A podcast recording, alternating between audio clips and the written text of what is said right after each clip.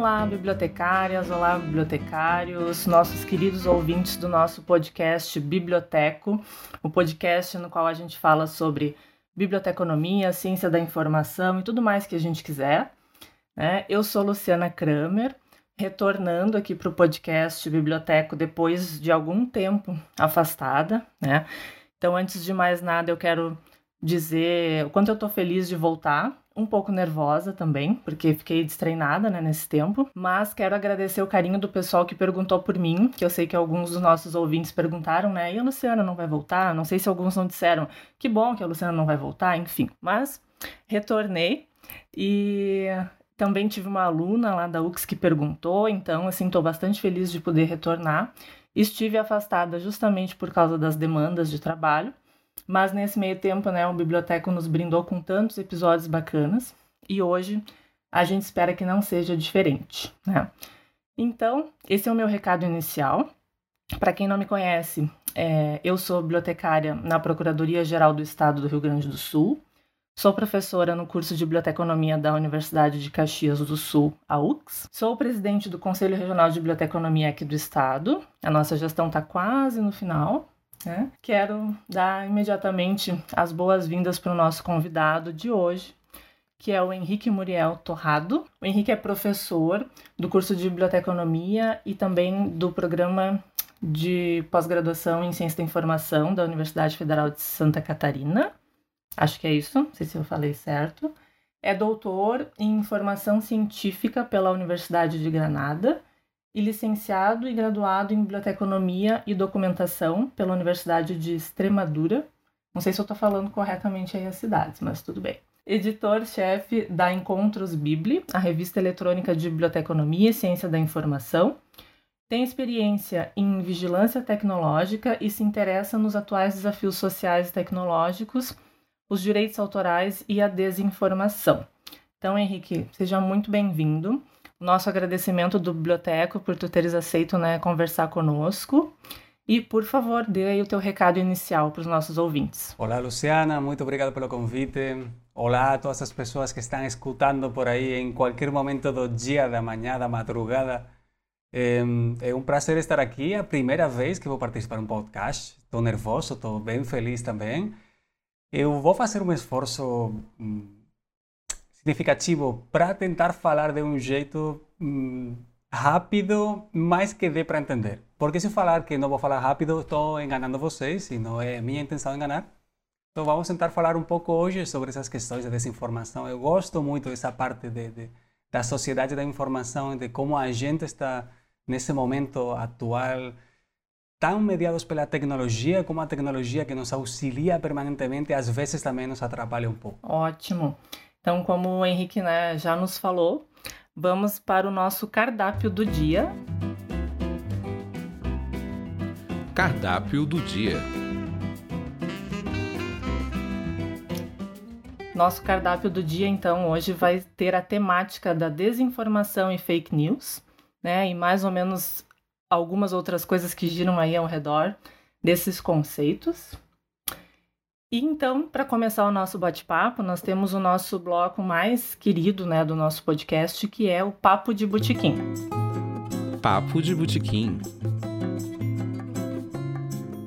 Para começar o nosso papo de botequim, então, eu tenho aqui algumas perguntas barra comentários, né, que eu vou jogar aqui para o Henrique e ele vai tecer a, as os comentários dele, vai nos trazer alguns conceitos, né? Também, além de ser um colega bibliotecário, também é professor e pesquisador dessa área, né? Então, eu tenho certeza que a gente vai debater e aprender bastante, né, com esse episódio sobre essa temática. Então, para começar, Henrique, eu gostaria que tu falasses um pouco sobre os conceitos de desinformação, fake news e pós-verdade, que são conceitos diferentes, mas que estão interligados e é muito comum né, que eles sejam confundidos ou que a gente utilize né, um, na verdade, na, intenção de, de utilizar o outro conceito e mesmo por profissionais da nossa área. Né? Então, eu acho que é interessante a gente começar traçando esses conceitos. Então, te peço, por favor, que disserte sobre. Vamos lá. É, o conceito que eu mais utilizo, que eu reconheço que eu gosto mais, embora não é sempre o que falo, porque as pessoas já ouviram falar de fake news. E parece que isso fica na cabeça. Então, não tenho, não é meu interesse também tirar essas coisas da cabeça das pessoas, mas o conceito que eu gosto mais de utilizar é desinformação. Porque eu acho que é um conceito que aporta alguma coisa, pelo menos. O próprio conceito já diz alguma coisa sobre informação. Parece que é informação ao contrário, uma coisa assim. Bom, a definição que utiliza a Unesco é informação falsa, criada propositalmente. Essa parte de proposital é fundamental ter muito claro. Propositalmente para danificar uma pessoa, um grupo social, uma organização ou um país. Pensem só que é um conceito, só um conceito bem pequeno, e pode chegar a afetar a um país inteiro. É muitíssimo. É, a definição de fake news que eu geralmente utilizo é a que vem na Wikipedia. É a mais simples de todas também. Prefiro as definições que são mais simples porque eu acho que as pessoas conseguem entender um pouco melhor e eu também consigo me encaixar melhor nesse tipo de definições. Fake news eh, diz ao respeito da distribuição dessa desinformação. Essa é a ideia. Na Wikipedia fala um pouco mais. Diz uma coisa assim como distribuição deliberada de desinformação ou boatos. Continua um pouco mais.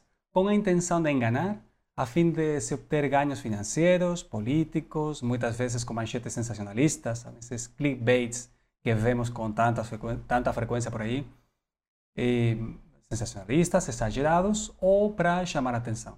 Essa definição de fake news.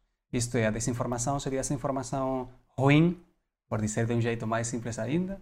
Fake news é como se distribui esse objeto. Se, bom, utilizem um pouco a sua imaginação esse objeto que se distribui. E por último teríamos a pós-verdade, que é um conceito, por exemplo, que um colega, Carlos Alberto Dávila Araújo, ele gosta muito de utilizar pós-verdade. É o conceito que ele mais gosta de trabalhar, também porque ele aprofunda mais nas questões teóricas. E eu acho que é um arcabouço melhor essa parte de pós-verdade. O relacionado com, meus interesses, por exemplo, é, gosto do conceito, mas não do mesmo jeito, porque para mim esse conceito está muito atrelado com os sentimentos. Eh, Dancona eh, define esse conceito como um fenômeno emocional. Diz respeito à nossa atitude em relação à verdade, mas não da própria verdade, como você se sente com a verdade. É uma coisa bem interessante, né?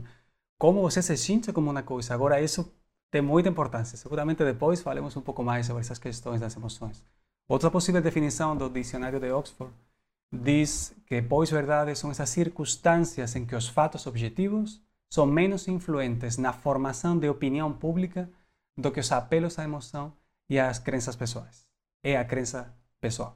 Bom, é, eu fiquei pensando, conforme tu falavas, Henrique, da questão da, da informação errada, digamos assim, né, da informação falsa, dela ser criada propositalmente.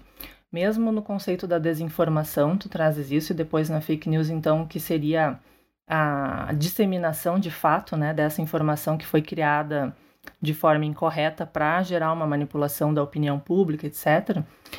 É, e quando eu também estudava um pouco sobre o assunto e, e vivências que a gente tem, né, porque a gente está o tempo inteiro sendo bombardeados por desinformação, eu também gosto mais de usar o termo desinformação, porque eu acho que ele é mais geral, então ele abriga mais, é, mais situações e também ele é em português, né? Então eu acho que é mais interessante a gente utilizar.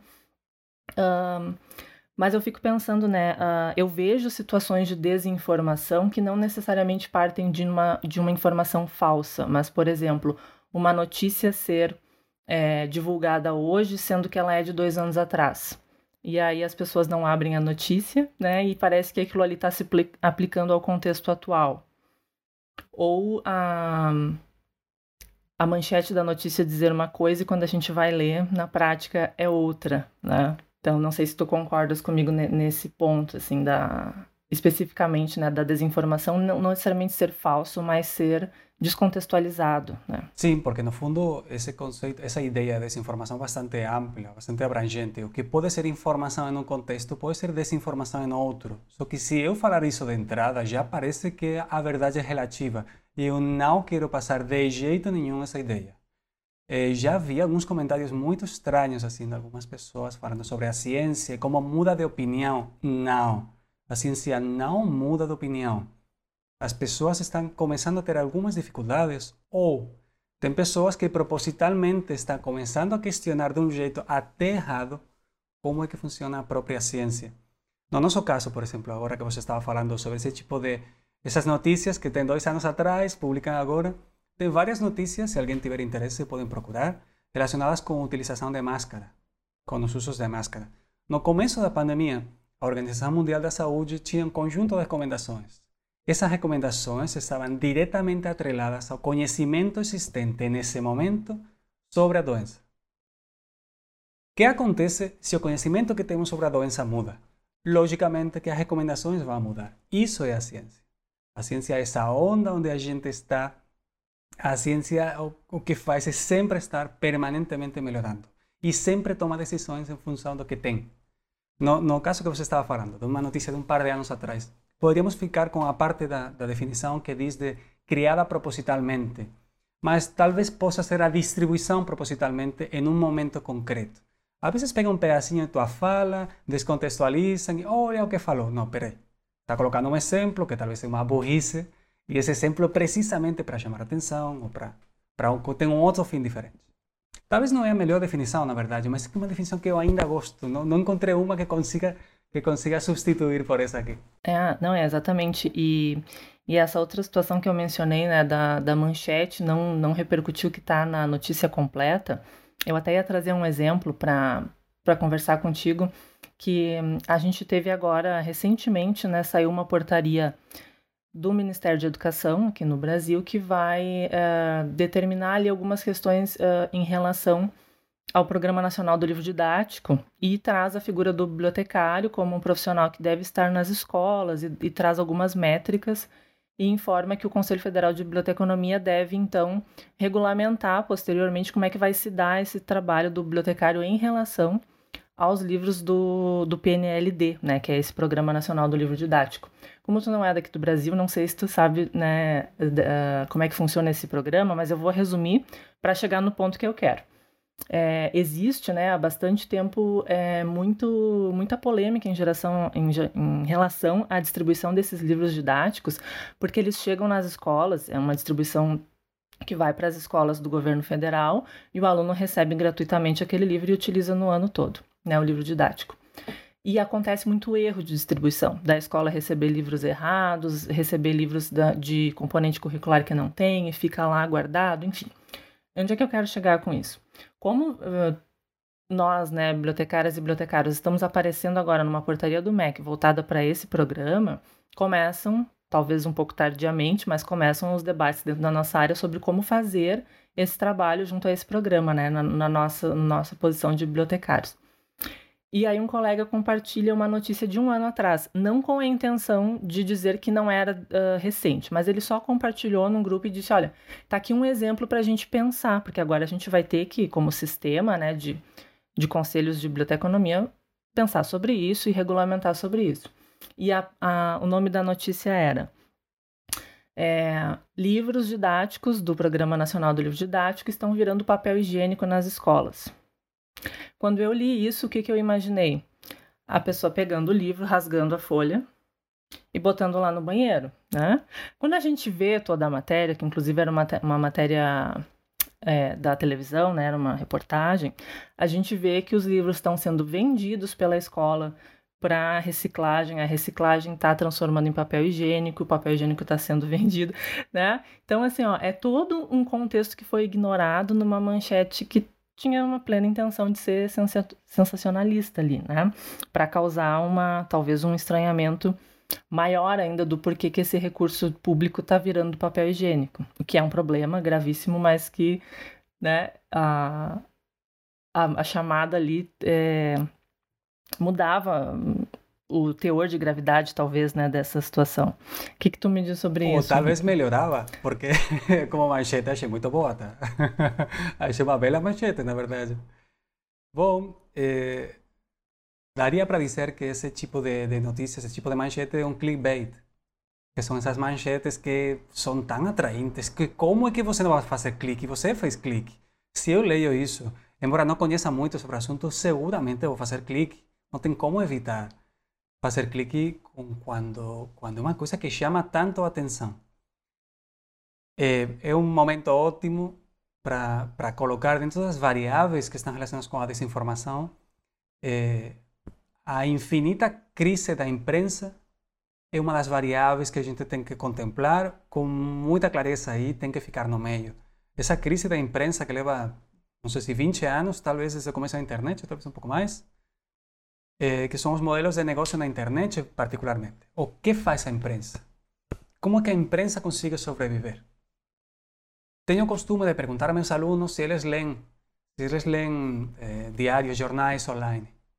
E quais leem, e se leem com frequência, não leem com frequência para ter uma ideia aproximadamente, porque como é que você sabe o que acontece no Brasil?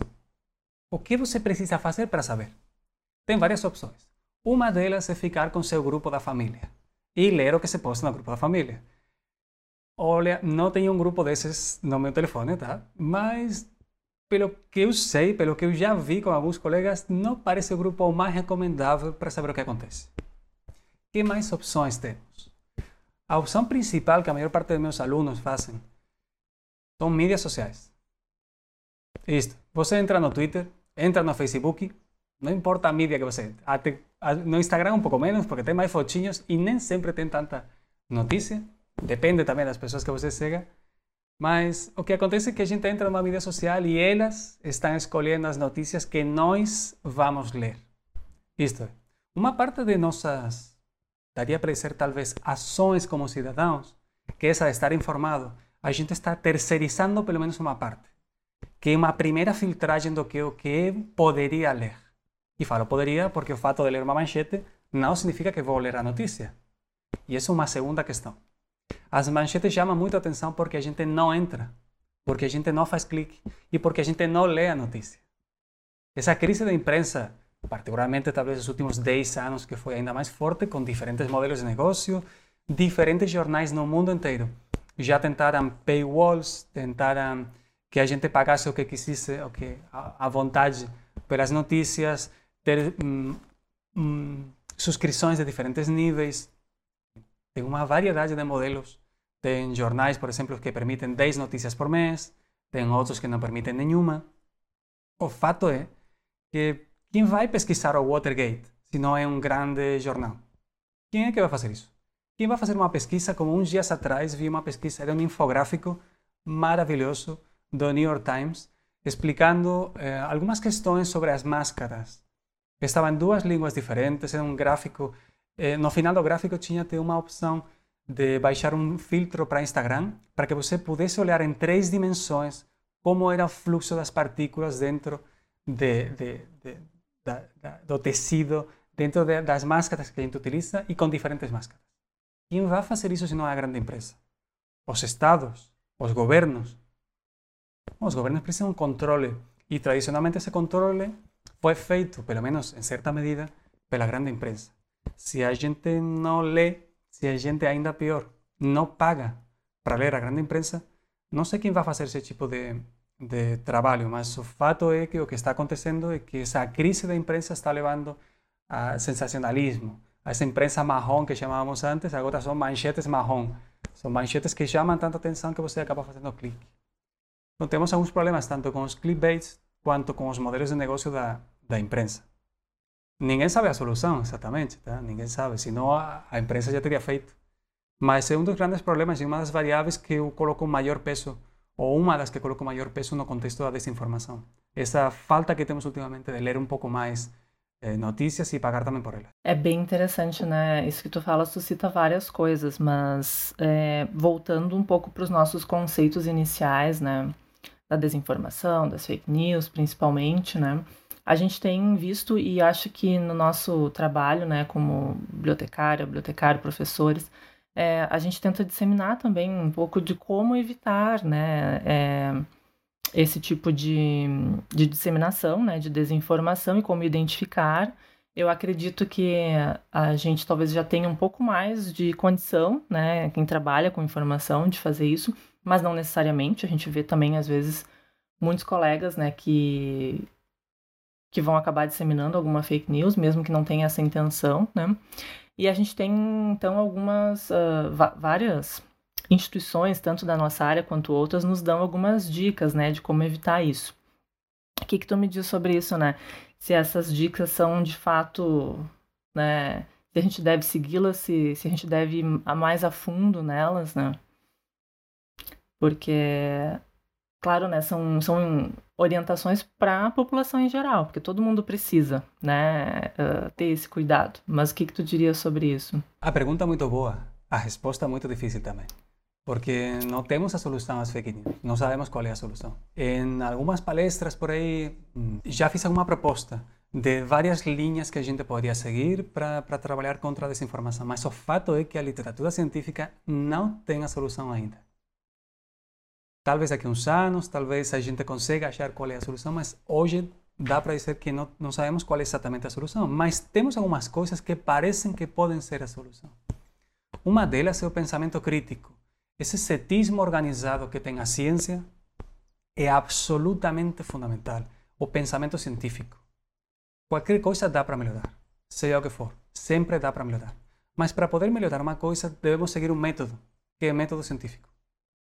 Por que método científico e não outro método? Bom, porque método científico vai permitir que o que você fez seja reproduzido por um terceiro, para ver se está certo, se está errado, se você teve sorte e foi um milagre que melhorou isso que estava trabalhando, ou se efetivamente a melhora que você propõe funciona ou não funciona. Então, esse pensamento crítico é fundamental.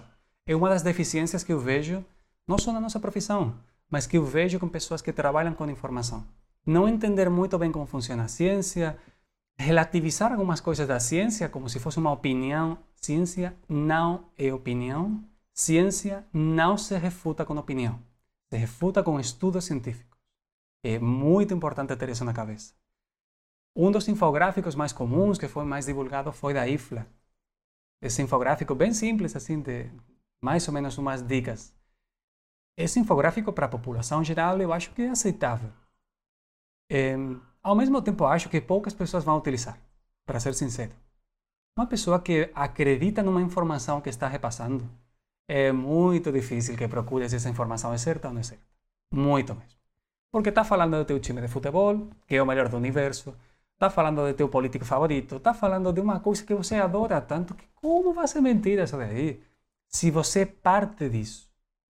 E falar mal disso é quase como falar mal de você mesmo. Como é que você vai aceitar falar mal de você mesmo? Bom, esse infográfico da IFLA dá para aprofundar mais. Saibam que esse infográfico, eu sempre falo que é da IFLA, não é da IFLA. Esse infográfico é de uma agência, é de uma agência de fake news. Isto é de uma empresa privada. Só, só para ter um, um para conhecer a realidade, para que não seja fake news se eu estiver falando aqui do infográfico da IFLA, porque não é certo, é distribuído pela IFLA, a IFLA fez esse infográfico legalzinho e tem uns princípios que são bem interessantes. Exclusivamente princípios, tem muitíssimo trabalho atrás. Aquelas pessoas que estão estudando agora mesmo biblioteconomia, ou aqueles que já estudaram, tenho certeza que para cada um dos elementos pode aprofundar muito mais do que está esse infográfico. Uma, uma sugestão que estou fazendo cada vez com mais pessoas é ação política a pequena escala. Isto não estou falando de, de, ser partidário, de falar de um partido político que não, não é meu interesse. Estou falando de explicar para as pessoas que estão perto de nós por que determinadas coisas talvez não estejam certas, por que determinadas coisas é melhor não compartilhar, por que explicar o porquê das coisas. Eu sou professor de introdução à ciência da informação e muitas vezes algum aluno me diz: Ah, mas sei que ninguém sabe o que é ciência da informação. Tá bom. Por que, que alguém tem que saber o que faz um bibliotecário? Por que, que alguém tem que saber o que faz um arquivista? Bom, não tem porquê. É teu trabalho explicar para as pessoas o que fazem. Então, se acontece que na tua família ninguém sabe falar biblioteconomia, porque é uma palavra muito complexa, talvez o teu trabalho é ensinar eles que é isso. É ensinar eles que não tem nada a ver com economia, que é uma confusão que já vi algumas vezes. É teu trabalho fazer essa pequena ação política e explicar esse tipo de questões. No fundo, a gente é profissional de informação. E às vezes acontece que em algumas famílias nós somos referentes para algumas coisas. No caso da minha família, por exemplo, eu espero, não sei se minha família está me ouvindo agora, não sei se vai concordar comigo, mas sou referente para algumas questões relacionadas com a informação. E se tem dúvidas sobre se uma coisa é certa ou não, enviam para mim. Dou uma pesquisada e falo, olha, parece que sim, parece que não, ou não tenho ideia. É uma coisa que também dá para falar. Então, essa ação, essa ação política eu acho que é interessante fazer. Eu acho que é bom explicar para nossos amigos, para nossos familiares, que, olha, se você não tiver certeza absoluta, esse WhatsApp que você recebeu falando que hospital de não sei aonde pegou fogo, olha, talvez não seria muito bom repassar isso daí, né? Sei, talvez pode fazer dano a algumas pessoas. É, é por aí, né? A palavra, acho que o a expressão seria, né, se você tem dúvida, não vai compartilhar. E muitas vezes pessoa, as pessoas adotam a prática contrária, né? Eu não tinha certeza se se era verdade ou não, mas como eu achei que é uma dica, né, assim que se eu você achei. tomar leite com melancia, eu achei, eu achei que, que poderia ser, ser certo. Perigoso. Como eu achei, essa é a verdade absoluta, porque eu achei. Aí eu mandei.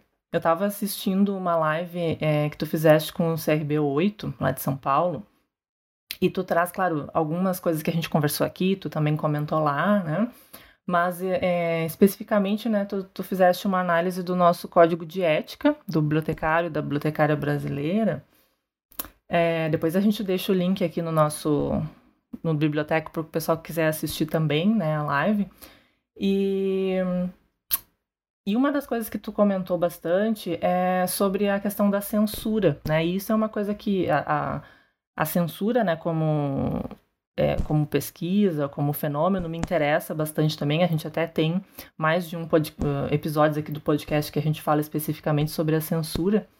É, e aí eu quero fazer um pouco, quero conversar um pouquinho contigo sobre essa relação, né? A desinformação e a censura que nós, né, como é, bibliotecárias e bibliotecários, não podemos impor nos nossos acervos e nem para as pessoas, né, que, que atendemos nas nossas bibliotecas, né, porque o Código de Ética nos diz que no exercício profissional nós não podemos censurar de modo algum, né, é, onde é que fica esse limite, né, entre a censura de um determinado material no nosso acervo, principalmente, e a seleção de materiais que a gente tem que fazer, porque quando a gente identifica materiais que estão propagando informações é, falsas ou desinformação, como é que a gente lida com isso? Né? A pergunta é maravilhosa. A resposta nem tanto, mas a pergunta é muito boa. O limite da censura também é um desses grandes assuntos polêmicos de hoje, que, desde meu ponto de vista, sempre, sempre pensamos no limite da censura nos achando que nós não podemos ser censurados. Isto é, nos achando que nós estamos no lado certo. Seja qual for o assunto, não importa o assunto. A gente se acha que está no lado certo. E como eu estou no lado certo, eu posso dizer que você pode chegar falando até aí, até essa linha exatamente. É um pouco complicado. É, eu entendo que, que para viver em sociedade. Bom, estava pensando agora no, no contrato social de, de Rousseau, de, de Hobbes, de Rousseau, é, eu gosto de falar que os direitos humanos é o contrato social que primeiro contrato social que, que a gente assina por ser humano. São as condições básicas, mínimas, imprescindíveis para tratar um ser humano, para ser tratado como ser humano. É, então, como é muito difícil estabelecer qual é o limite exato, eu acho que se o limite estiver do lado dos direitos humanos, é um limite bastante adequado. Isto é, aqueles livros, aquelas falas que estão propagando ódio, eh, aquelas falas, livros que são abertamente racistas, são contra uma determinada religião, contra uma determinada etnia. Um, talvez um bibliotecário não deveria estar perto disso. Talvez um bibliotecário não deveria, não deveria permitir. Ao mesmo tempo, desde a ignorância também, eh, eu fiz algumas críticas ao, ao Código de Ética porque eu enxergo o bibliotecário como um profissional não só da biblioteca. Eu enxergo o bibliotecário como um profissional que defende também os direitos humanos. Então, tendo essa perspectiva na cabeça, pensar que o bibliotecário só tem que fazer o que diz o Código de Ética, por exemplo, né? que o Código de Ética não fala isso, no fundo é uma proposta, é uma proposta de princípios que você pode seguir. Mas não tem por que seguir tudo exatamente.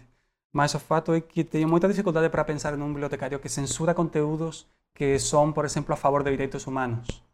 E agora estou me lembrando de uma pessoa que um tempo atrás, uma pessoa, não vou identificar a pessoa, para que não tenha problema, que um tempo atrás foi bibliotecária eh, numa escola e nessa escola estava proibido o livro de Harry Potter, porque era de uma determinada religião essa escola e isso era bruxaria. Na verdade, para dizer a verdade, agora que ninguém está ouvindo, quando me falou isso no começo, fiquei um pouco na, na dúvida de: será que está brincando? Está brincando que no século XXI tem uma escola que diz que é um. Que, olha, é um romance, é um livro. É fantasia. Que isso é bruxaria. Bom, aparentemente era certo, era certo. Estava proibido na, nesse lugar. Claro, la bibliotecaria não conseguia comprar. ¿A quién se debe o bibliotecário? O bibliotecário tem que obedecer a quem? Tem que obedecer o que dicta seu, sua consciência, dizendo: olha, é um livro, é um livro a mais, não tem nada.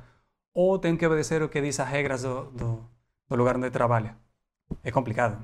De qualquer jeito, aqueles livros, por exemplo, que abertamente, ou aquelas obras que abertamente propagam ódio, eu acho que a gente não deveria colaborar com esse tipo de atitude contra os direitos humanos. Uhum.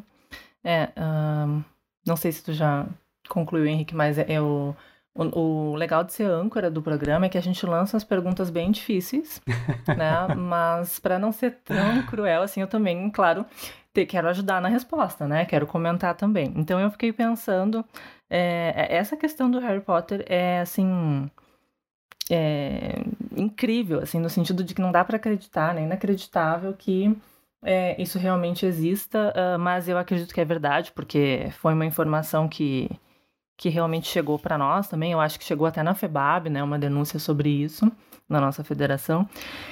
E assim, é, eu adoro Harry Potter, tá? Antes de mais nada, quero deixar isso bem claro. E a gente daí tem. Eu vou, assim, fugir um pouquinho do foco, mas porque eu acho que é interessante comentar. É, a autora de Harry Potter tem alguns problemas na postura dela, né? Ela já foi muito criticada por fãs. Eu, obviamente, me, me junto nessa crítica por atitudes homofóbicas, transfóbicas, por não ser inclusiva na sua obra, enfim o fato dela não ser inclusiva na sua obra talvez seja o de menos, vamos dizer assim, entre aspas, porque também as obras são da, da década de 90, enfim. É, inicia né, a saga na década de 90, mas assim, agora, em 2021, ela fez comentários transfóbicos, etc. E ainda assim, eu acho que a gente não vai censurar a obra dela por causa disso, né? Porque por mais infeliz que seja, né, e péssimo que seja tudo isso que ela disse, né, a obra dela tem um valor literário para uma, uh, uma camada aí de, de crianças e adolescentes e, e, adultos também, né, que vão ler vão, vão gostar e que vão ter diversos, é, enfim, ganhos na sua vida por causa da leitura, né, da, da fruição literária. Mas uh, concordo contigo quando tu fala da questão, ah, o livro que propaga ódio. A gente não pode, né, sequer selecionar esse tipo de livro para nossa biblioteca e né, ou, ou não mantê-lo. Claro, muito, muitas ressalvas se em determinado momento a gente estiver num contexto de uma biblioteca na qual pesquisadores vão usar essas obras com um olhar crítico, algo nesse sentido, porque tudo vai depender também da biblioteca que nós tivermos, na biblioteca escolar, né, a gente não vai colocar exato, né, assim, absolutamente esse tipo de obra, mas em algum lugar pode ser que exista pertinência para esse, esse tipo de obra mesmo que seja para que ela seja então desacreditada e, e problematizada da maneira correta, né? E eu fico pensando numa outra situação também, que é na informação é, que até tu comentaste antes da questão da ciência, né? A ciência não muda, mas algumas descobertas vão nos levando a entender o mundo de forma diferente, né? Por meio do, do que a ciência nos diz. E uma coisa que eu acho que é bastante recente, embora não deveria, como eu falei também na questão da transfobia, né? Que agora eu não recordo se é do ano passado ou se é de 2019, 2018 ou 2019, que a Organização Mundial da Saúde descaracterizou a, a a questão do transgênero, né, como doença, que até então era, então, por um órgão científico, um órgão de saúde, caracterizado como doença. Se eu estou numa biblioteca na qual esse esse tema ele é relevante ou para fins de estudo na área da saúde ou para fins sociais, porque também é algo importantíssimo, né, para a sociedade, eu não posso manter um livro assim, né, que diga que é doença, por exemplo. Eu acho que a gente já não deveria manter ou ter esse tipo de livro há algumas décadas, mas já que agora a OMS disse isso, né?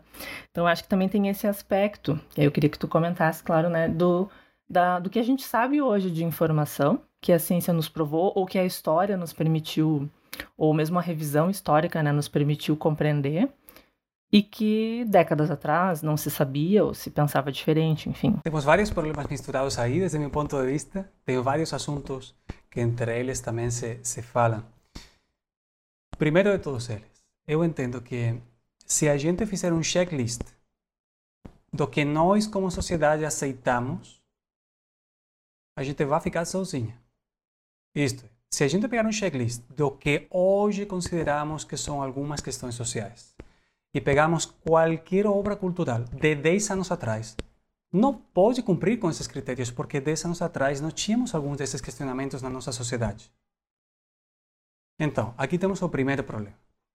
Eh, teve alguma polêmica pouco tempo atrás porque alguns, não lembro se eram desenhos animados na, no, na plataforma da Disney, eh, primeiro foi retirado durante um tempo porque eram racistas.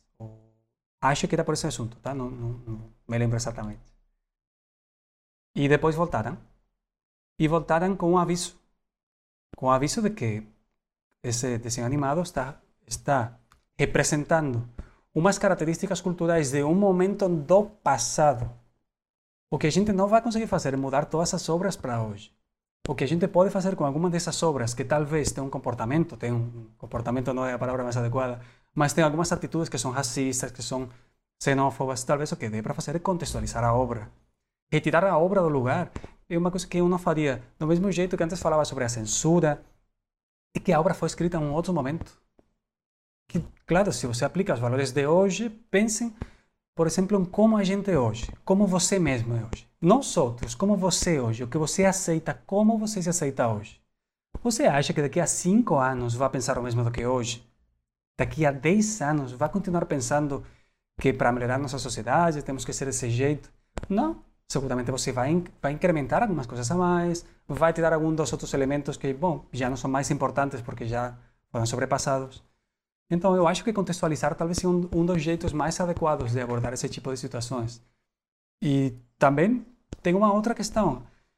Às vezes, às vezes a gente se ofende por coisas que, olha, é uma ofensa pessoal. E às vezes a gente não tem problema por se sentir um pouco ofendido por algumas coisas. Você quer fazer uma coisa melhor? Faça você melhor. No lugar de tentar punir os outros pelo que fazem, talvez seria uma boa se você, não sei, promovesse alguma, alguma coisa para melhorar, um, um jeito diferente de abordar os assuntos também, porque cada um aborda os assuntos em função da experiência, eh, de sua origem, de sua família, de, das coisas que, que é interessante para cada um de nós e das condições econômicas, sociais que temos. Eh, querer que todo mundo enxerga as coisas como a gente enxerga, hum, acho que é um pequeno erro, mas enfim, quem quiser fazer, fique à vontade também. Não, mas é, eu acredito que sim, que é bem por aí, até porque a gente vai aprendendo, né, a, ao longo de toda a vida e tem realmente questões, como tu disseste, que hoje, hoje são pautas que a gente está discutindo, que a gente tem conhecimento até da forma como a gente deve, que termos a gente deve usar, né, para definir, para determinar e que cinco anos atrás a gente não tinha essa informação, né? Então é. Vou, vou é aproveitar agora para falar de Demócrito. Há alguns anos atrás, 2000 e não sei quantos anos atrás, chegou um senhor que era filósofo que pensou que a matéria conseguia ser. Que, que, ele imaginou que a matéria conseguiria ser partida em pequenas partículas, em pequeníssimas partículas. E imaginou que se ele pega uma pedra e quebra um pouco, sempre vai conseguir quebrar um pouco a mais. E que talvez existiria uma única partícula que era indivisível. Foi uma ideia dele, então tá bom. Que bom, né? Essa ideia é o que hoje conhecemos como átomo. Mas uhum. uns anos atrás, mais alguns anos atrás, a gente descobriu que os átomos não são só átomos, que tem um elétron, que tem um próton. Não, que essa partícula não é exatamente assim como a gente pensava. Uns anos atrás, descobrimos que essas partículas podem se diferenciar em quarks, que é uma partícula ainda menor. Claro, conforme va avanzando la técnica, conforme tenemos mejores herramientas, conseguimos ver una cosa que era cierta, que, la materia puede se dividir en partículas menores, y cada vez conseguimos enxergar exactamente cómo es esa, partícula menor y cómo es que interage entre ellas. Mas eso va pasando con el decorrer dos años. No significa, por ejemplo, que a ciencia mude de opinión, significa que va se aprimorando cada vez más. Agora sabemos um pouco mais. Daqui a 50 anos, provavelmente, se tudo der certo, vamos saber mais do que sabemos agora também. Hum, exatamente. Bom, vou agora transpor mais uma, um outro aspecto que eu acho legal a gente debater. É, como o Henrique é, também pesquisa né, na área de direitos autorais, eu fiquei pensando assim que uh, eu tenho visto bastante, principalmente agora durante a pandemia, porque a gente está vivendo uma situação de isolamento social, as pessoas estão procurando mais materiais virtuais para acessar com o fechamento das bibliotecas. Nós também estamos nos esforçando em oferecer mais o, serviço de referência virtual e o material digital para os usuários. E começam a surgir as bibliotecas digitais, que eu coloco entre aspas até, mas que na verdade são sites feitos às vezes até no Google Drive por uma pessoa que baixou diversos e-books uh, que não deveriam estar ali, né? Porque seriam obras que não estão em, em acesso aberto. E e que então dissemina, né? E eu acabei vendo essa disseminação, inclusive entre colegas, né, da nossa área, entre professores também, tanto da universidade quanto da educação básica, né? É, e na minha opinião isso nos mostra né, que existe um, um desconhecimento ou uma desinformação também é, sobre como funcionam os direitos autorais em relação principalmente ao material digital. Né? Então, como pesquisador da área, como a gente está falando de desinformação, o que, que tu me diz desse contexto? Tenho que pensar por onde é que começo a falar sobre direitos autorais. A primeira coisa, eu acho que o mais simples de entender é que qualquer coisa que estiver na internet sin no falar nada, está protegida por direitos autorais. E se falar, temos que ver como fala, quem fala e o que diz exatamente essa licença, utilizar uma licença, que é o mais comum. É, meu posicionamento com direitos autorais é que as pessoas conheçam e que os bibliotecários sejam mais ativos para defender os direitos autorais de quem devem ser defendidos, isto é, dos autores e dos usuários. Os intermediários, que são as editoras, essas empresas, não me interessam tanto, porque geralmente são multinacionais, são empresas muito grandes, e não acho que no, meu papel não é defender uma empresa muito grande, porque eles se defendem muito melhor sem mim do que comigo. Mas eu acho interessante defender aos autores das obras e defender também aos leitores. É, dá para dizer que, em linhas gerais, uma biblioteca feita assim, nessas condições que que você, Luciana, me falou, eu entendo que, enfim, está ferindo direitos autorais por todo lugar. É, a primeira sensação que eu tenho é isso. Mas eu acho que os bibliotecários devem se aproximar mais aos assuntos dos direitos de autor. Tem muita coisa para aprender e também tem, tem como se posicionar, porque somos intermediários de um jeito ou outro entre os leitores, os autores e até a própria indústria. Então, por que não? Pouco tempo atrás foi Eh, a consulta fechou, encerrou a consulta do Tratado de Marrakech, que é o tratado que fala sobre utilização de obras, obras protegidas por direitos autorais, para pessoas com algum tipo de deficiência visual. Curiosamente, só esse tipo de deficiência, não outras. Mas, enfim, tá bom, pelo menos já temos alguma coisa. Sabe, poucos bibliotecários, a, a FEBAB insistiu muito, mas poucos bibliotecários participaram de verdade para dar sua opinião, para falar, olha, isso aqui pode melhorar. Eu participei e vi que alguns dos comentários eram da indústria que eram que um bibliotecário não deveria aceitar, assim, com tanta alegria, esse tipo de coisa. Esse tipo de política é fundamental que o bibliotecário faça. Se não faz o bibliotecário, vai fazer quem? O bibliotecário é o profissional dos livros, é o profissional da informação, que é ainda maior, e é intermediário em muitas ocasiões com, com os leitores também. Não, o bibliotecário que deveria se preocupar desse tipo de questões um pouco mais. Vou encorajar todos vocês para que estudem um pouco mais sobre direitos autorais. Se alguém quiser, tem uma, tem uma aula aberta no meu canal de YouTube também sobre direitos autorais, que é uma hora e meia, uma coisa assim. Que também tentei resolver algumas das questões principais que a gente tem às vezes na biblioteca. Mas nossa legislação é um pouco estranha, porque é muito punitiva desde meu ponto de vista. Tem poucas opções para a gente poder trabalhar. E, por exemplo, não existe uma exceção e limitação orientada para bibliotecas e arquivos, como acontece em outros países. A gente precisaria disso, mas para poder ter isso, precisamos de bibliotecários que se ocupem disso.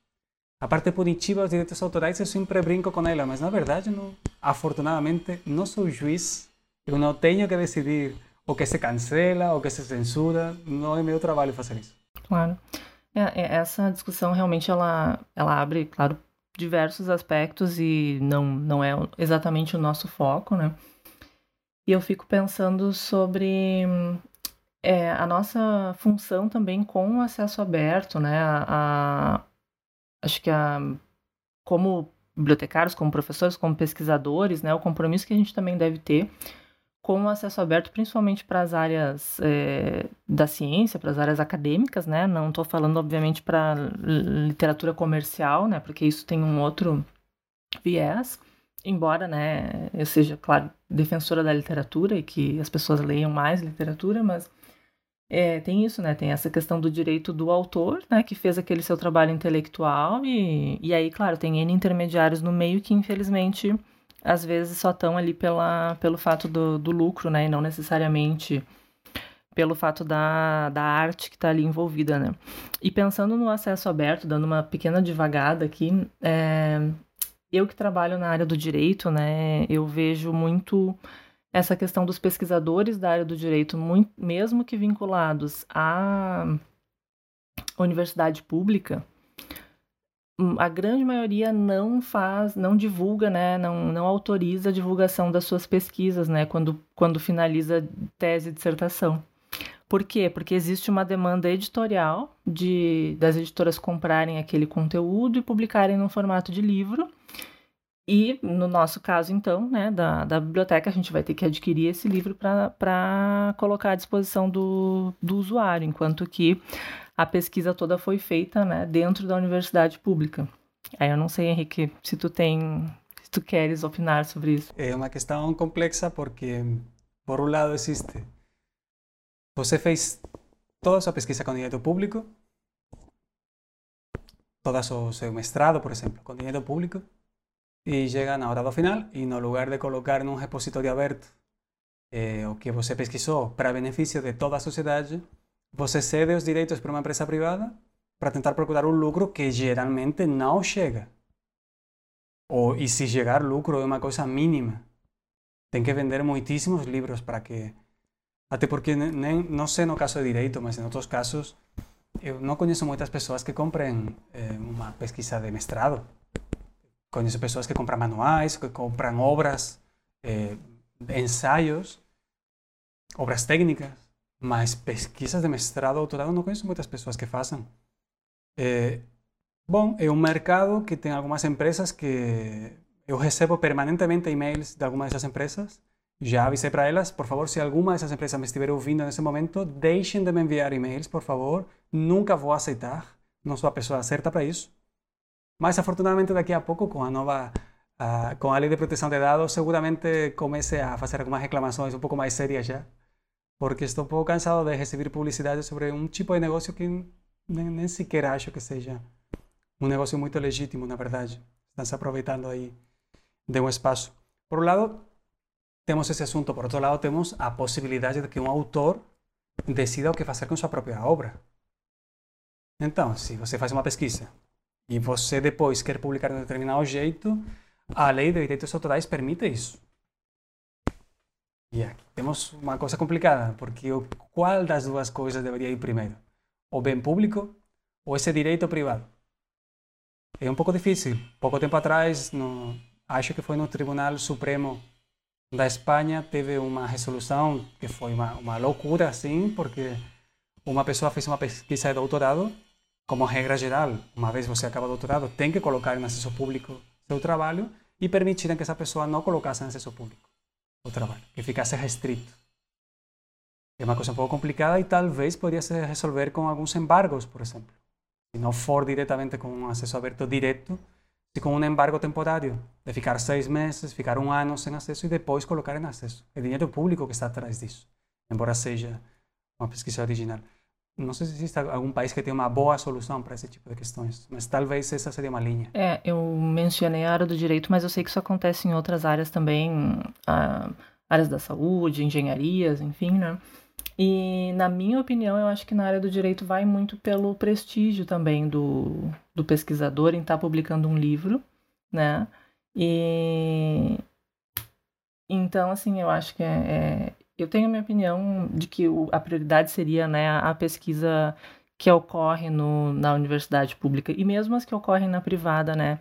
já estão as universidades privadas também estão né, com seus repositórios, com a obrigação de divulgar sua pesquisa, até por né, outros vínculos e, e diretrizes né, que tem junto a, aos órgãos de pesquisa do Brasil. Luciana, né? eu aproveitaria então... aí, nesse, nesse contexto de direito, aproveitaria para brincar com eles. Se o fato de, de eles editarem o livro não seria autoplágio já que esse livro não é original, é. vem de sua pesquisa de mestrado, hum. doutorado. Eu brincaria com eles aí nessa linha, pelo menos para incomodar um pouco. Né?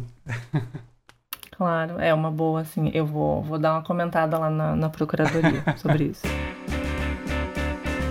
O Brasil me obriga a beber. O Henrique não é brasileiro, mas eu não sei se ele passa por esse fenômeno também do Brasil obrigá-lo a beber, né? uh, E aí, para a gente, né, para estimular talvez essa nossa necessidade de beber, eu trouxe uma informação que é, como a gente está falando de desinformação e fake news, o, e estamos próximos das eleições, né, aqui no Brasil, para os municípios, o Tribunal Superior Eleitoral tem um portal chamado Fato ou Fake, no qual ele reúne checagens de, de desinformação, né? sobre as eleições, sobre temáticas das eleições. Então, quando a gente abre lá na Justiça Eleitoral.jus.br, fato ou, ou, boato, né? Uh, acho que é fato ou boato o nome do, do portal. Mas aí vocês procurem aí, joguem no Google que vocês vão achar. E, e tem diversas uh, notícias né, linkadas ali dos uh, serviços de checagem, né? Porque tem um monte de serviços de checagem de fake news que eu acho que podem ser uh, ferramentas que a gente utilize sempre com, a, com o cuidado crítico de pensar quem é que está por trás daquele, daquela checagem também, né? Porque aquilo ali também não, não isenta nada, né? E aí a Justiça Eleitoral tem esse portal no qual eles reúnem lá. Então tem desde informações que estão circulando agora que as eleições vão ter horário preferencial para idosos e pessoas com no grupo de risco da Covid-19, e aí já tem gente divulgando que nos outros horários eles não vão poder votar, se chegar depois das 10, então não vota mais, isso não é verdade. Então o TSE esclarece. Tem questões de quem não pode proibição para quem tiver com sintoma de Covid votar, o que também não é verdade. O que pode acontecer é a pessoa justificar a sua ausência por ter estado né, com Covid naquele período, e isso tem que ter atestado médico. Até coisas mais esdrúxulas, como, por exemplo, três venezuelanos e um português detêm o código capaz de manipular o software das urnas eletrônicas. E a gente sabe que falou em venezuelano, assim, às vezes a coisa já começa né, a complicar porque parece que vai, né, sei lá, vai baixar o comunismo aqui no Brasil, vai acontecer alguma coisa, né, dessas. Então, assim, é... me fala, Henrique, se, se, essas situações te obrigam a beber ou não, o que, que tu comenta sobre isso? Bom, eu procuro beber cerveja sem álcool, é, particularmente dias de diário, assim, de trabalho, só cerveja sem álcool, é, e talvez no final de semana aí já penso numa outro tipo de cerveja, mas geralmente procuro que seja sem álcool. Prefiro não fazer promoção de, de, de, do álcool, na verdade. por um lado, acho que é interessante que um órgão público, bom, pelo menos eh, tente aportar algumas respostas a, a, essas dúvidas que estão aí. Por outro lado, que um órgão público decida o que é verdade e o que não é verdade é uma coisa vende o lugar sem democracia, na verdade. É, não é o Estado quem deve decidir o que é verdade e o que não é verdade. Não é o poder político quem deve fazer isso. É, enfim, então eu teria, acho por um lado interessante e por outro lado teria muita precaução com esse tipo de, de informações. Com as agências o mesmo também. É legal ter uma agência, é uma coisa muito boa, mas também não dá para acreditar em, em qualquer coisa assim, 100%. Tem quem é que checa, né? As agências de checagem, isso é bem importante. É, e essas informações que o TSE, então, é, esclarece ali, por assim dizer, né? Estão vinculadas às eleições, a, ao processo eleitoral, às urnas, a, a, informações. Então, é claro que muita coisa é informação é, factual mesmo, do horário que tu deve ir, etc. Mas outras realmente são mais delicadas, porque se a gente quiser e tiver né, informações que coloquem em xeque a, se a eleição está fraudada ou não, né? Não basta só o Tribunal Eleitoral dizer que não, né? A gente precisa ter a possibilidade de investigar por outras formas, né? Não, para algumas coisas está bom, para os horários, por exemplo. Eles vão saber melhor do que ninguém o horário, com certeza. Se a gente Exatamente. tiver que ir para o posto de saúde e não sabemos o horário, bom, entra no site do posto de saúde, que eles aí deveria saber qual é o horário. Para outras questões, por exemplo, pues talvez o posto de saúde não seja o melhor lugar do mundo para uma pesquisa super complexa de neurocirurgia, sei lá. Exatamente. Então, a, o olhar crítico e a liberdade né, de, de expressão, de, de imprensa, e tudo, isso tudo faz parte né, de uma sociedade democrática, de fato. Então, agora estamos quase chegando no fim do nosso episódio. Agora a gente vai embora, né, o Henrique tinha, tenha nos dito que ele bebe cerveja sem álcool, que eu acho que não tem problema nenhum, ele tá no nosso botequim mesmo tomando cerveja sem álcool. A gente tá tomando café, inclusive, né, porque a gente tá gravando de dia esse, esse podcast. Mas nós vamos para o nosso bloco Rodada de Shots. Rodada de Shots. Rodada de Shots é aquele bloco assim que é rapidão, né? Só para dar uma, aquela virada assim. E a pergunta que eu tenho, eu vou pedir para o Henrique responder primeiro, mas depois eu também tenho uma resposta, tá? É qual a pior fake news de todos os tempos, na tua opinião? Bom, atual, assim, da modernidade de, de, dos últimos anos, eu diria que talvez seja o genocídio de Myanmar, da antiga Birmania, onde os Rohingyas é uma etnia que está lá, sofreu uma campanha fortíssima de desinformação e de ódio no Facebook. Foi tão grande que a ONU se pronunciou, tão grande que o próprio Facebook teve que, que emitir uma notícia, uma coisa que o Facebook geralmente não faz, reconhecendo indiretamente, porque o Facebook nunca erra, logicamente, eh, eles reconhecem indiretamente eh, o problema que a plataforma deles causou naquele país, que teve umas aproximadamente 700 mil pessoas desplazadas, refugiados em Bangladesh e em total aproximadamente um milhão de pessoas desplazadas. Hoje os Rohingyas, Rohingyas, eu acho que é o nome em português, eles são, se não lembro mal, é a etnia, é a pátria maior do mundo atualmente, porque no ano 82, 83, uma coisa assim, retiraram a cidadania deles, no país deles. E, bom, sofreu uma campanha fortíssima onde morreram bastantes pessoas também. Eu acho que provavelmente seja a pior fake news, assim, dos últimos anos. Sim. É, a nossa rodada de shots pesou um pouco, né? Com, também com esse tema, né? E com a minha pergunta qual a pior, é, essa realmente é... é... Se quiser, tem outra. Se que não é a pior, mas pior. que é legal. É. Uh, bom, eu pensei em como eu sou âncora, né, eu posso dar aquela roubadinha, eu pensei em duas. Tá? Pra, até para tentar deixar o assunto um pouco mais leve. A primeira, que eu acho que é de todos os tempos, é a Terra plana. Porque a gente já tinha plena certeza de que a Terra não era plana e agora, né, tudo isso já foi é como se a Terra tivesse dado várias voltas e agora a gente está entendendo que a Terra é plana de novo. Como é que é isso, né? Então, assim, desde, sei lá, século 14 ou antes disso, né, já se dizia que a Terra não era mais plana, não era mais, né, não, nunca tinha sido plana e agora século 21 a gente volta com a fake news da Terra plana, né? Mas essa é para descontrair. A segunda, que eu acho que é assim, talvez não seja uma fake news, mas é uma coisa que introjetaram no nosso. É, no nosso imaginário, no nosso inconsciente, e que vou falar assim que para mim é a pior, talvez porque ela resulta em N coisas terríveis, é que existem, né, existe um gênero inferior ao outro, que as mulheres não são é, tão capazes quanto os homens. Porque eu acho que se a gente olhar para toda a história da humanidade, o machismo sempre está envolvido em tudo que é tudo que acontece de ruim, né?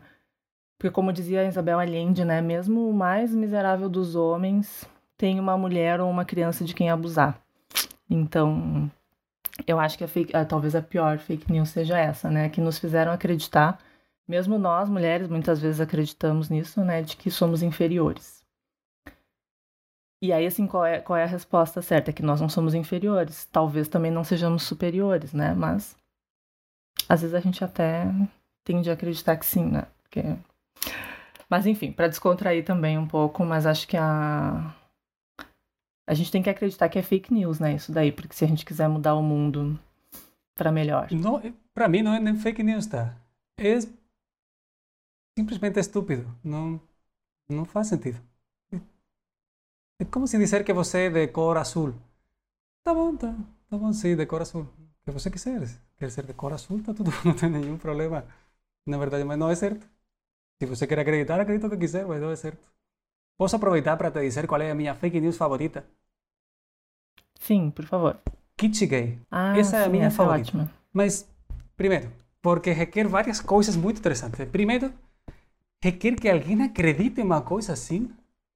E acontece que tem pessoas que acreditaram em uma coisa assim. Que existe um, um kit as pessoas viram sua orientação sexual assim. É um milagre praticamente. Nossa vida. Isso já acho uma coisa bem, bem estranha. Mas eu imagino as pessoas que inventaram essa fake news. Eu imagino eles em uma mesa bem grande, vários caras aí, pensando qual é a maior loucura que a gente consiga inventar agora mesmo. Os caras aí tomando uma cervejinha, sei lá, e um diz uma besteira, e outro diz uma besteira maior. E tem outro que, não, não, já, já tenho, já tenho a, a fake news definitiva. Vamos dizer.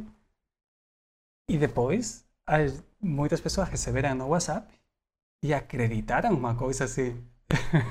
Eu imagino a galera dizendo: Putz, mas temos a fake news definitiva. E olha, praticamente era, né?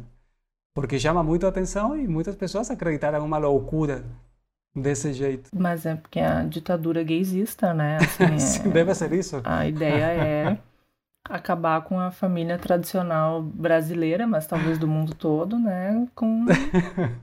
Começou pela Venezuela, enfim toda essa teoria da conspiração. É curioso como, é... como tantos países copiaram e colaram determinados discursos. E esse é um desses discursos copiados e colados de outros países. Não é um discurso brasileiro, é um discurso adaptado ao Brasil. Mas é um discurso que se repete em outros países, com os mesmos argumentos sem sentido. E às vezes são argumentos nacionalistas que só troca país. É só mudar de país e fechou. Pouco tempo atrás, nas eleições dos Estados Unidos, eh, um dos candidatos chama outro de comunista. comunista nos Estados Unidos, onde tem dois candidatos de dois partidos que são muito similares. Para o resto do mundo, não tem grandes diferenças os candidatos. E são capitalistas. São claríssimamente capitalistas com medidas a favor do capital e da acumulação do capital. Porque, no fundo, é a ideologia que atravessa os Estados Unidos. Mas entre eles se xingam de coisas que é absolutamente ridículo se você comparar isso com um país como a Etiópia, por exemplo, se você comparar com a Índia, se você comparar com, com Bolívia, há pouco tempo atrás. E às vezes se fala, no, no caso dos Estados Unidos, se fala de comunista para alguém que simplesmente deseja, por exemplo, saúde para todos. E uma saúde que não vai chegar nem o 20% do que é o SUS, o nosso SUS brasileiro. E se falam de comunista por uma coisa assim, dizem, nossa, que conhecimento da história e da política tem que ter uma pessoa para falar isso? Mas, claro, como falamos de desinformação, a ideia não é ter conhecimento. A ideia é criar essa emoção de um perigo, pode ser comunista, pode ser o gaysismo que você falou, você falou, ou pode ser um monstro voador, um dragão voador. Você cria esse monstro aí voador e faz para que as pessoas tenham essa emoção de medo. As pessoas reagem contra o medo. E essa reação contra o medo é: não, não, eu não quero subir aí, tenho medo de subir aí. Isso não existe. E você está reagindo contra uma coisa que não existe, porque alguém te está enganando. Ou porque você tem vontade de ser enganado também. Eu só tenho a agradecer, né, pelo nosso papo que foi tão legal, tantas coisas que, que a gente sempre aprende, né, conversando assim com colegas sobre temáticas que são relevantes para nossa área, né? Então, quero te agradecer muito, né, novamente, tu estares aqui conosco no Biblioteco. Tenho certeza que o pessoal vai gostar muito desse episódio. E te devolvo a palavra para tu fechar, então, fazendo tuas considerações finais, quiser fazer alguma divulgação de algum evento que tu vais participar, convidar o pessoal a conhecer mais o teu canal. Eu já estou mais ou menos fazendo por ti, mas por favor, fica à vontade. Obrigado, Luciana. Muito obrigado pelo convite. Como falava no começo, a primeira vez que vou participar de um podcast. Espero que vocês tenham me entendido razoavelmente bem. a primeira coisa, se vocês quiserem, podem dar uma olhada no meu site, henriquemodiel.com. Henrique sem H. Então, o mais fácil é procurar Henrique Modiel num buscador que diretamente vai chegar até lá. Eh, nos últimos meses precisei abrir um canal eh, novo, que é meu canal de YouTube, precisamente porque participei de, de, bastantes palestras, de bastantes eventos, e é o lugar, na verdade, onde estou aproveitando para colocar todas essas participações. Essa participação de hoje, se tudo der certo, também vou colocar no canal. E, bom, se quiserem podem dar uma, um passeio por esses lugares aí. E por último, só relacionado com desinformação. Quando vocês não tenham certeza de alguma coisa, não que você acredite ou não acredite. Estou falando de você ter certeza de uma coisa. Não compartilhe. Não contribua à desinformação. Seja como for, seja a favor dos teus, contra os outros, contra os meus, contra quem for.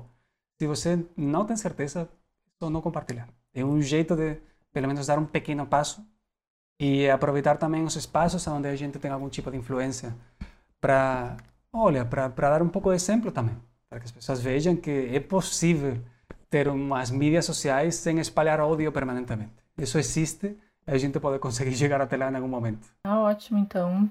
Grande abraço para ti, Henrique, e também para todo mundo que estiver nos ouvindo. Comentem, né? Quando a gente publicar o, o episódio, comentem aí o que vocês acharam, é, mandem sugestões de temáticas, porque a gente está sempre atento nas nossas redes sociais para fazer mais episódios que o pessoal curta, tá? Então, é isso aí, pessoal. Até a próxima. Tchau, tchau, galera. Obrigado.